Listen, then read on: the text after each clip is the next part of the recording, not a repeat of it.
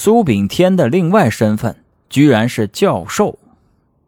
在东京奥运会男子100米的半决赛中，苏炳添以9秒83的成绩打破亚洲纪录，成为首位闯入此项目决赛的中国运动员，并在决赛中取得第六名。除了短跑运动员之外，苏炳添还有两个另外的身份：暨南大学体育学院的副教授，以及北京体育大学2019级博士研究生。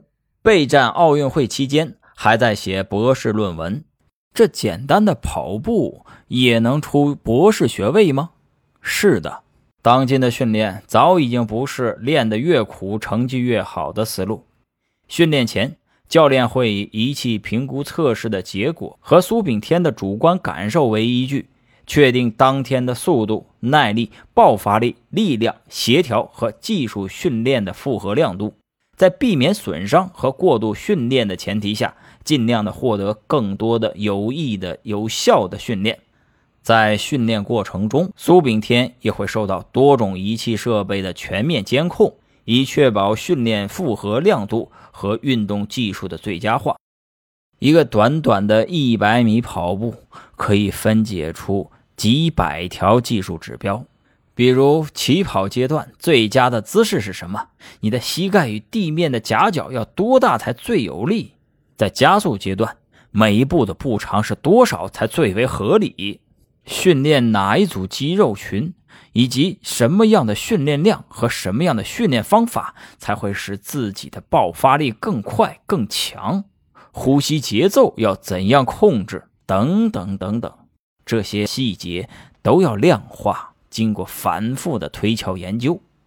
以呼吸节奏为例，虽然百米短跑持续时间只有十秒左右，但是如果呼吸节奏配合不好，依然会拖慢后半程的速度。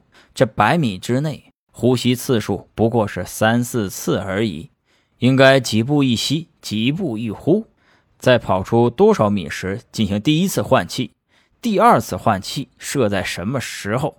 等等等等，这些都需要反复的捶打和磨练。通过刻苦的锻炼加科学的方法，苏炳添在田径场上不断的推进着亚洲纪录。用实际比赛成绩颠覆了黄种人不适合短跑比赛的认知，同时他还将自己的训练与比赛经验总结下来，在研究团队的支持和帮助下，从运动员的角度提出了中国100米短跑的成功经验和发展启示。就像他在赛后采访时所说的：“我的成绩没有让大家失望，也想给新人们带去更多的信心，告诉他们。”我们一点儿都不差。